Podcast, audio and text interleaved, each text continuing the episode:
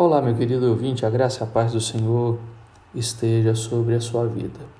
Quando falamos de injustiça, vemos que é um assunto muito pertinente nos nossos dias, principalmente no meio político, não é verdade?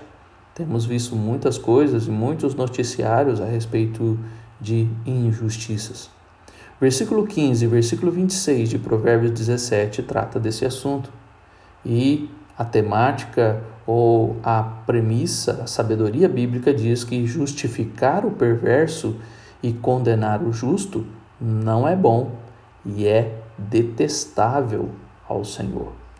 Pessoas que ah, olham para a vida do perverso e justificam e condenam o justo, aquele que fez o que é correto, o que é certo, isso o Senhor não vê com bons olhos. Por isso, cuidado com os julgamentos que você faz.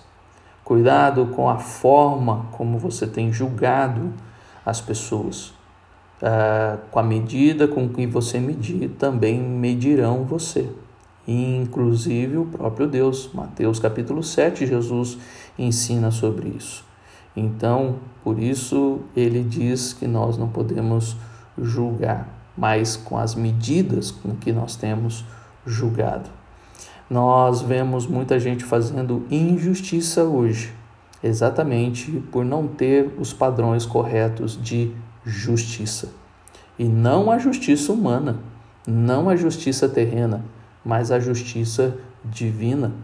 E nesse sentido, nós percebemos que justificar o perverso, uma pessoa que está cometendo erros, querer ah, dizer que ela ah, fez algo bom e condenar o justo, que por mais que ele tenha sido severo, ah, ele foi correto no que fez, mudar as ordens não é bom.